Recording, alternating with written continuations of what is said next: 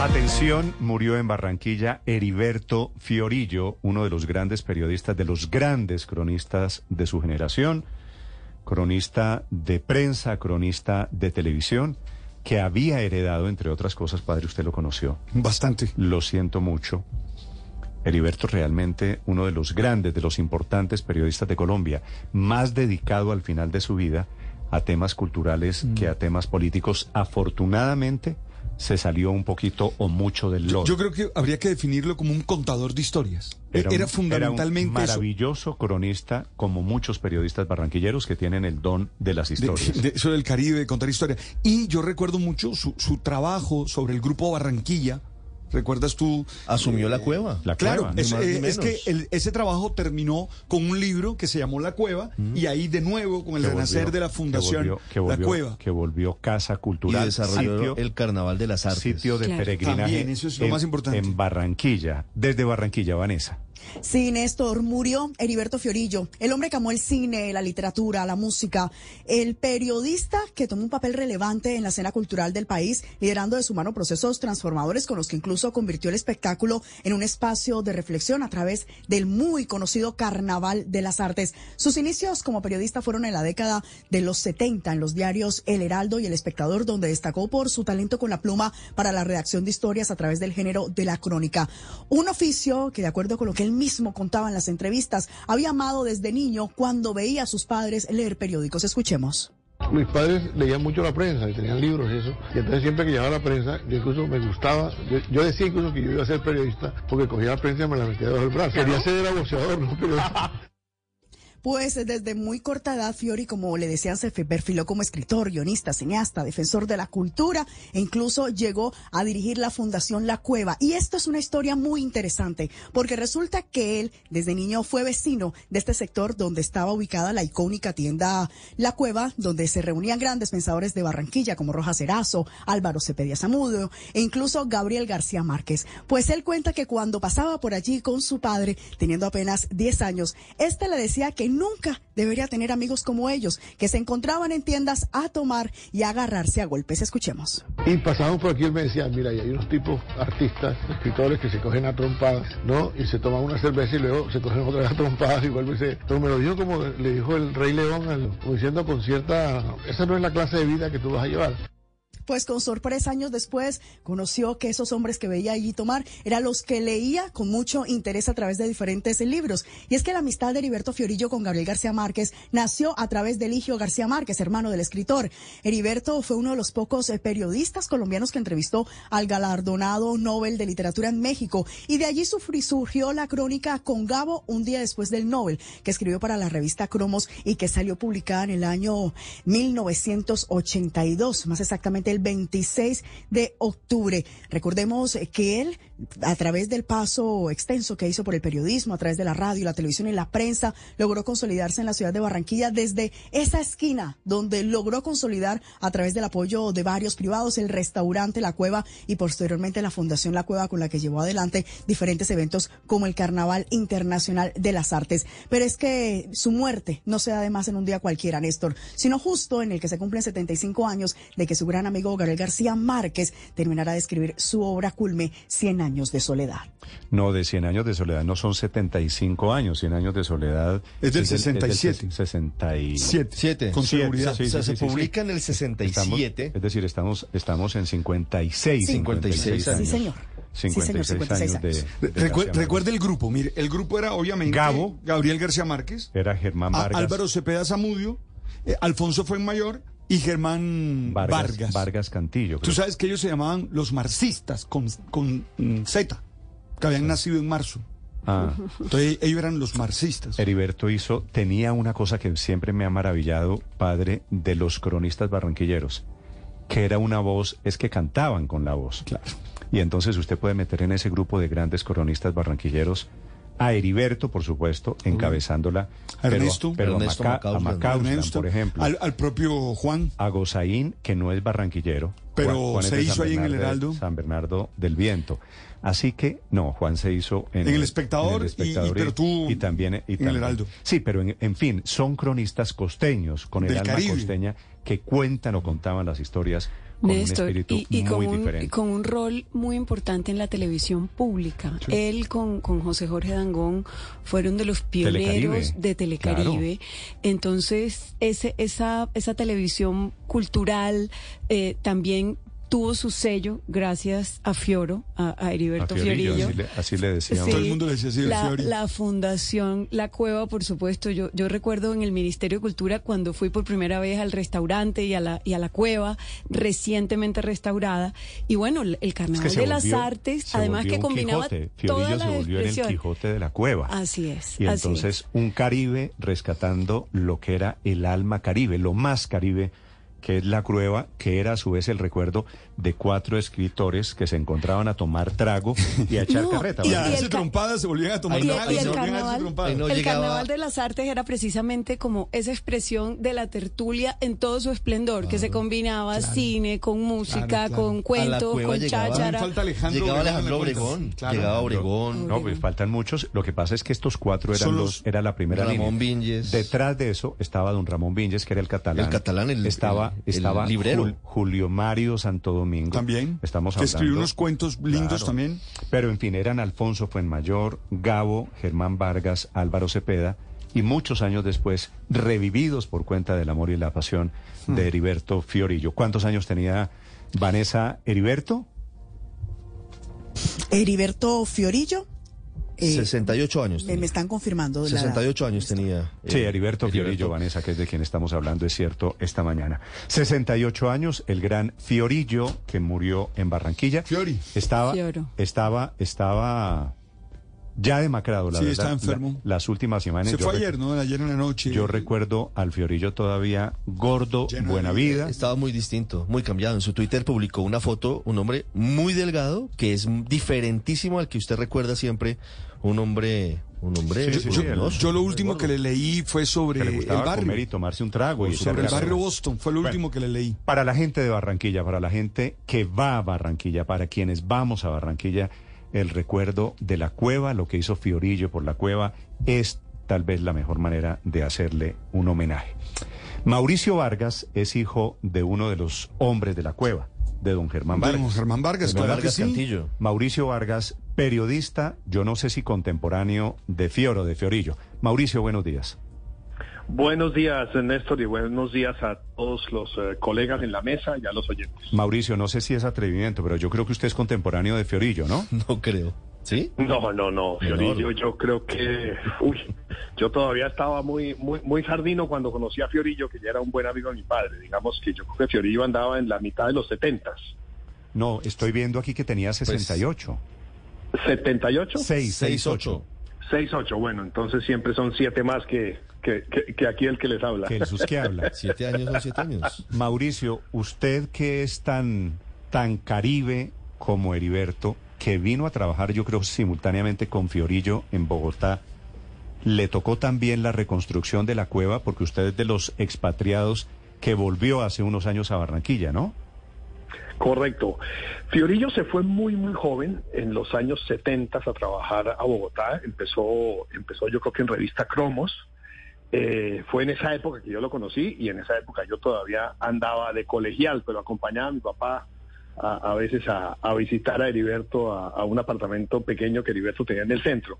Luego él fue pues eh, eh, evolucionando en, en- en Bogotá en distintos oficios, incluida la televisión. Trabajé con él y con Pilar Calderón y con Álvaro García y con un grupo muy, muy chévere en Noticias 1 de aquella época de Intervisión, con Margarita Vidal y con eh, Tulio Ángel era el gerente general de la compañía y, y Fiorillo era el, director del noticiero, que era un noticiero que salía los sábados y los domingos en la noche. Estoy hablándole de la segunda mitad de los ochentas.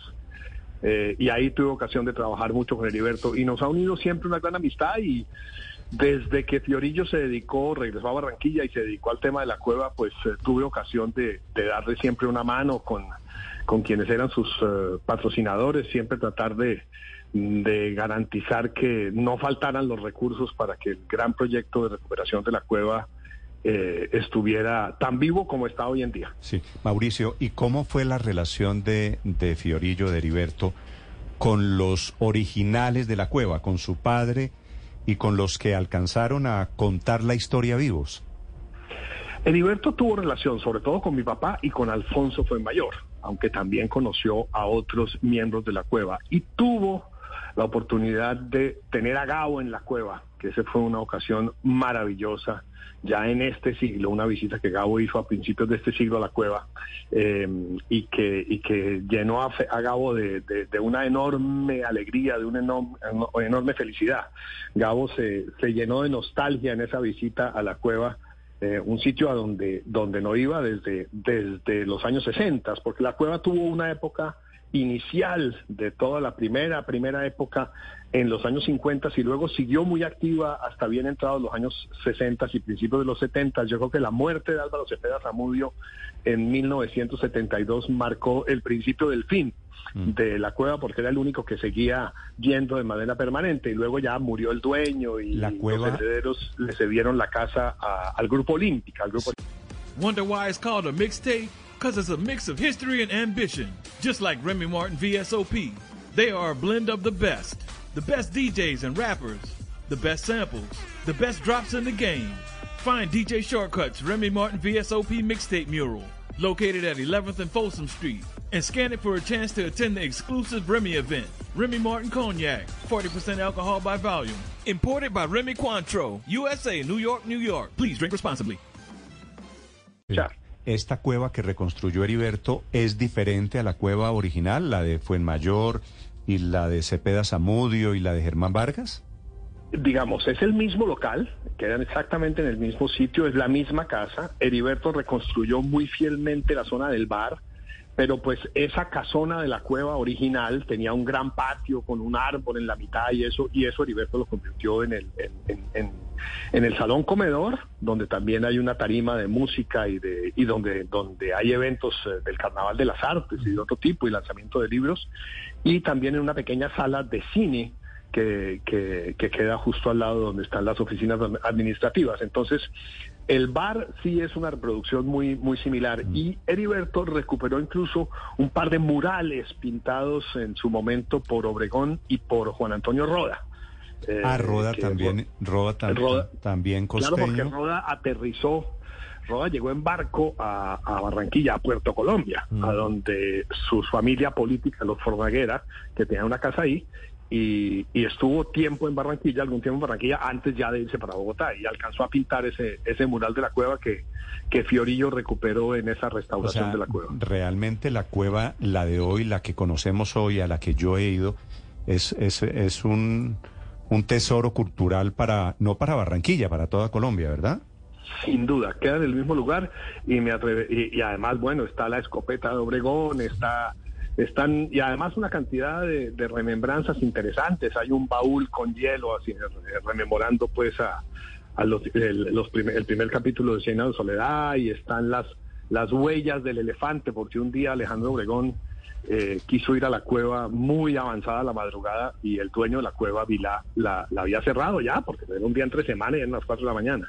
Y, y no le abrían, y no le abrían, y él quería tomarse un ron a esa hora y, muy cerca había un circo, un circo de esos itinerantes, había instalado su carpa a unas pocas cuadras y Obregón decidió robarse el elefante del circo y llegó con el elefante y tumbó la puerta de la cueva con el elefante. Entonces Fiorillo reprodujo las huellas del elefante a la entrada de la cueva. Qué historia maravillosa, Mauricio. Pero, pero llegó con el elefante de verdad. Sí, claro. Se lo robó del circo y tumbó la puerta porque quería un ron. ¿Y en qué lo llevó? Eh, ah, pues como como cualquier hindú, como cualquier ¿Se persona montó en el, ¿Se montó en el elefante? No, no, no, lo llevó, lo llevó enlazado, lo llevó enlazado. De cabestro. Sí, eso solo, eso solo pasa, eso solo pasa en, Barranquilla. No, solo pasa en Barranquilla. Mauricio, eh, la cueva hoy, para aprovechar la muerte de, de Heriberto, simplemente para que la gente conozca lo que es este fenómeno cultural, la cueva hoy es un rumbeadero, fundación, restaurante, casa cultural. ¿Qué hay para hacer en la cueva? Uno llega a la cueva y debería Cualquier día entre semana uno puede ir a almorzar, también en el... El, jugo de corozo en la cueva es maravilloso. Maravilloso, maravilloso. Y tienen muy buenos cócteles, tienen una buena carta de vinos, tienen una comida costeña muy buena, una posta de carne muy, muy buena. Eh, un arroz de coco muy bueno, tienen patacones con suero de primerísima calidad. Y Eh, también miércoles, jueves, viernes hay son cubano, hay, hay música caribe, hay porros animando y hay eventos culturales en distintas épocas del año. Yo las veces que he lanzado libros, eh, novelas o libros periodísticos, siempre los lanzo en Bogotá, pero en algún momento voy a la cueva y lo hago también en Barranquilla, en la cueva. Pero tal vez lo más importante, Mauricio, ahí en la cueva es la tertulia, es ponerse a hablar, es, ese ambiente caribe de contarnos historias. El arte de echar carrera. De contar historias, de hablar. Es uno de esos sitios a donde uno puede ir completamente solo y a los cinco minutos ya está conversando con medio mundo. Imagínese la maravilla. Mauricio, ¿qué va a pasar con el Carnaval de las Artes tras la muerte de Heriberto Fiorillo? Eh, Heriberto dejó todo muy muy resuelto. Él, él, él había venido sufriendo quebrantos de salud desde hace unos tres o cuatro años. La última vez que conversamos me, me explicó todo lo que había hecho y quiénes estaban a cargo y cómo iba esperaba él que todo siguiera adelante y esa es la esperanza, que quienes están ahora a cargo eh, sostengan tanto el Carnaval de las Artes como, como las demás actividades culturales y, gastronómicas y de rumba que la cueva tiene. Ahí hay una, ahí hay una junta directiva, un consejo directivo integrado por por quienes representan a las principales compañías que patrocinan. Así de memoria está el Grupo Olímpica, está eh, Argos, está Provigas, que yo recuerde que han sido como grandes patrocinadores, pero hay otras empresas barranquilleras y también del interior del país. Fiorillo, Fiorillo dejó eso que usted nos está contando, una especie de testamento porque sabía que estaba muriendo. Fiorillo sabía de su deterioro, hablaba con bastante claridad y tenía un horizonte que yo creo que lo imaginaba un poco más largo de lo que resultó pero entiendo que en los últimos meses, yo no lo veo, no lo veía desde el año pasado, pero entiendo que en los últimos meses hubo un deterioro bastante más acelerado. ¿Y eso fue que cáncer? No, no, no, Heriberto tenía eh, Parkinson.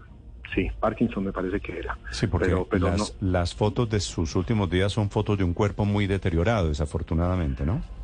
Sí, yo no sé si hubo otras complicaciones. Yo lo vi el año pasado por última vez y tuvimos una larga charla. Justamente almorzamos en la cueva y, y, y ahora estoy dudando si el año pasado o el antepasado antes de irme yo a París a la embajada. Pero el hecho es que tuvimos una larga charla y él tenía el horizonte bastante, bastante claro de todo lo que le iba a ocurrir y de y, por eso fue organizando todas las cosas, trabajando también con la Junta, que es una Junta muy activa ya que hay en la cueva. Mauricio, una pregunta final. Usted sabe las crónicas de televisión de Fiorillo. Eh, yo crecí viendo las crónicas de Fiorillo en noticieros de televisión, creo recordar también en audiovisuales, que tenía una voz maravillosa y era un gran, por supuesto, un gran contador de historias. Esas crónicas, no las de prensa, que son relativamente fáciles de conseguir en los archivos del, del Heraldo, entre otras cosas, de periódicos en Bogotá, las de televisión, ¿alguien las ha rescatado?